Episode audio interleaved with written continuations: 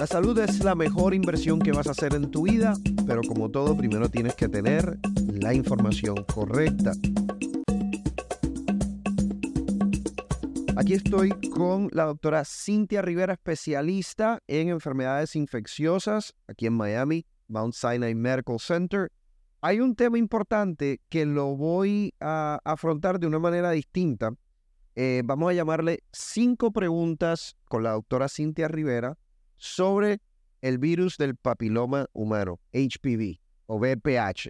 ¿Ok? Pregunta número uno. ¿Qué es, ¿Qué es VPH o virus de papiloma humano? Bueno, el virus de papiloma humano es un virus que es el virus número uno en, en enfermedades transmitidas sexualmente. Ya para los 30, los adultos que son activos sexualmente, un 42 billón ya están ah, eh, infectados. Y se infecta por vías transmitidas sexualmente, siendo eh, oral o vaginal. Y lo importante de este virus es que es un agente que provoca cáncer. Y lo importante es saber si uno está infectado con este virus para prevenir cierto tipo de cáncer. Okay. Pregunta número dos sobre el virus del papiloma humano. ¿Cómo se diagnostica? ¿Quién tiene, quién tiene que hacerse la prueba si es que hay una prueba? Bueno, eso se diagnostica. Eh, creo que más las mujeres conocen el término, el famoso Papa Nicolau. Y eso simplemente es una prueba para sacar células del cuello de, del útero. Y esas, esa misma prueba se puede hacer tanto en otras, en otras áreas del cuerpo donde uno tiene eh, sexo. Y esas células, cuando son anormales, se puede, se puede detectar el virus. Ahora hay formas moleculares de saber si el virus existe en esas células para tomar las precauciones eh, y prevenir el, el avance de algún tipo de cáncer. O sea que en, mujeres eh, se hace el Papa Nicolau, que es básicamente una muestra cervical, cervical. Eh, que se envía al laboratorio, alguien lo mira a un microscopio y te dice si está el virus presente o no. Bueno, le dice si las células están anormales o no y a la misma vez hay una prueba molecular que puede indicar la presencia de ciertos tipos del virus de papiloma humano que provocan eh, cosas, cambios malignos en esas células. ¿En hombres cómo se diagnostica? Igual, es, también es un Papa Nicolau, que, pero muchos hombres... Rectal. Rectal, exacto. Hombres que tienen sexo con otros hombres y mujeres que tienen sexo anal se deben hacer un Papa Nicolau rectal porque esas células también eh, son, pueden provocar cambios malignos. Cuando un hombre o una mujer, tercera pregunta, cuando un hombre o una mujer tiene VPH, ¿cuál es la probabilidad de que eso se desarrolle un cáncer? Ah, hay nueve tipos em, que, que, son los tipos que más provocan cáncer. La mayoría de los tipos de, de provocan verrugas. Ah, verrugas. Y, y, y, las verrugas, esos tipos son distintos a los tipos que provocan cáncer. Es bien variable dependiendo del tipo. La ventaja que tenemos es que es, es una demora de décadas. O sea, hoy contraes VPH y en décadas es que te da cáncer. Okay. Dependiendo del grado de, del VPH y, de, y la, la predisposición de la persona. Pero si uno se hace la prueba como anualmente, la, eh, eh, en las mujeres eso es algo que los ginecólogos se enfocan muchísimos. Em, uno puede prevenir ese desarrollo. Y encima de eso, ahora existe una vacuna que ha bajado eh, en los niveles de BPH muchísimos y es, es favorable a ponerse la vacuna antes de contraer ahí va la cuarta pregunta que te iba a hacer sobre VPH. Sí.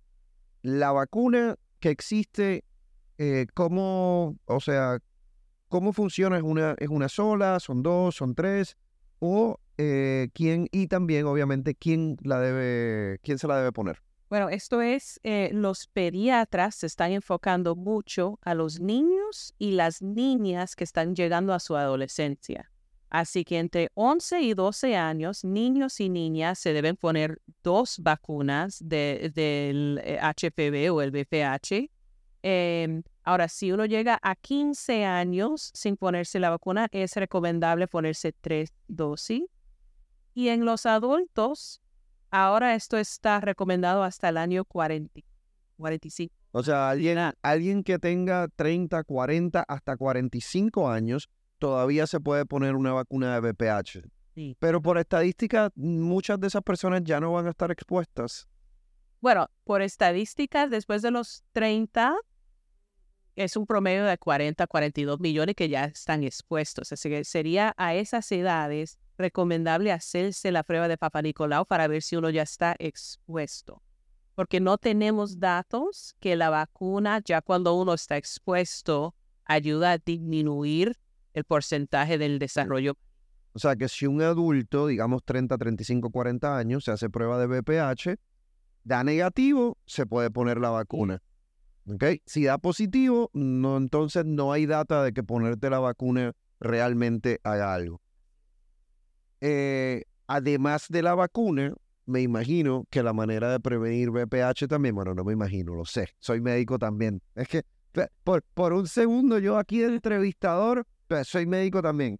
Em, otra de las maneras de prevenirlo, obviamente, es protegiéndose a la hora de, de tener relaciones sexuales, ¿no? Eh, ya sea que los hombres o las mujeres con algún tipo de barrera, eh, ya un profiláctico, eh, para poder prevenir la exposición. Sí, definitivamente. Y eso es cierto para muchas enfermedades transmitidas sexualmente. Este virus en sí no tiene tratamientos antiviral y es extremadamente común. Así que las, los métodos de, de, protección de barreras, siendo mujer o hombre, porque existen condones para cada uno, es, es recomendable tanto como la vacuna. Ok. Pregunta número 5 y pregunta final sobre VPH para la doctora Cintia Rivera, especialista en eh, enfermedades infecciosas. Mucha gente, yo veo que se sorprenden cuando conocen que el cáncer más común en tu faringe, en tu boca orofaringial, es por VPH. La gente dice, pero ¿cómo puede ser? Se lo vuelvo y se lo repito. Hoy día, el, la causa de cáncer en tu orofaringe más común es por infección con VPH. Porque hay lugares en el cuerpo tanto el, cervical como el cuello, donde hay cambios de células. Y cuando hay cambios de tejido, de células, em, hay una predisposición a cambios malignos debido a un virus. Y este virus es muy bueno en entrar a las, al, tejido y provocar esos cambios. Eso ocurre mucho en la garganta. Em, en las mujeres en, el cambio entre vaginal y el cuello cervical y también entre el recto y el ano. Ustedes se pueden acordar que personas famosas como Michael Douglas lo hicieron público, que desarrollaron ese, ese cáncer por VPH eh, en, la, en, la orofaringe, en la boca, en la garganta. Eh, yo tuve un amigo que murió joven en, sus treinta y pico de años eh, realmente por eso. Usualmente, por lo que tengo entendido, es un cáncer que si se atrapa a tiempo, se puede tratar de manera efectiva, responde bien a tratamiento, responde bien a radioterapia específicamente. Entonces, de ahí, obviamente, la importancia. Cuando usted va a los dentistas, los dentistas siempre están mirando su boca por si acaso hay una lesión sospechosa, poder tratarla. Y obviamente el, lo, lo, lo, que entiendo es que la manera que llega el VPH a la garganta es por sexo oral, ¿no? Entonces... Sexo oral. Y, pero entonces hay gente que eh, luego de conocer esta información les da mucho miedo practicar ese tipo de, de práctica sexual, el sexo oral. Eh, y entonces, algo, algo que tienen que saber, algo que se tienen que cuidar y obviamente estar pendientes de cualquier lesión. Pues gracias Cintia. Esas fueron cinco preguntas sobre el virus eh, de papiloma humano o VPH con la doctora Cintia Rivera. Gracias.